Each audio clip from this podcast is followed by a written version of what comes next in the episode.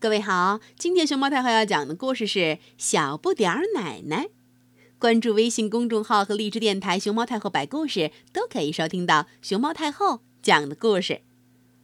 小不点儿奶奶有一只小小的母鸡，咕咕咕咕哒。有一天，小不点儿奶奶的母鸡生了一个小小的蛋。小不点奶奶用这个小小的蛋和一点点的面粉煎了一个薄薄的鸡蛋饼。可是，小不点奶奶的鸡蛋饼被一只小鸟嗯偷吃了。小不点奶奶很伤心，哦，我的鸡蛋饼没有了，我要到法官跟前去告状。法官给小不点奶奶一根小小的棍子，说：“要是你再见到那只调皮的小鸟，就用这根棍子教训教训它。”正在这时候，调皮的小鸟扑棱棱棱飞了进来，停在法官的鼻子上。小不点奶奶想吓唬吓唬小鸟，举起棍子假装朝它扔过去，没想到。棍子真的飞了出去，咚！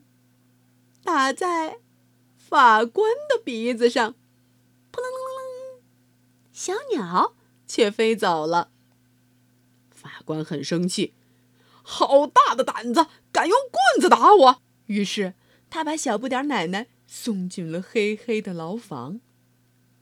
小不点奶奶又累又饿，眼泪扑噜扑噜的。往下掉。突然，从牢房的窗子飞进来一只小鸟，两只小鸟，三只小鸟。原来是那只调皮的小鸟和它的爸爸妈妈。他们向小不点奶奶道了歉，然后衔着小不点奶奶从窗子飞出了牢房，回到了小不点奶奶的家。小不点奶奶的小母鸡生下了许多小蛋。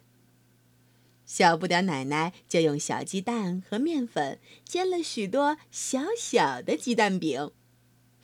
嗯，这会儿，小不点奶奶正用香喷喷、金灿灿的鸡蛋饼招待她的新朋友呢。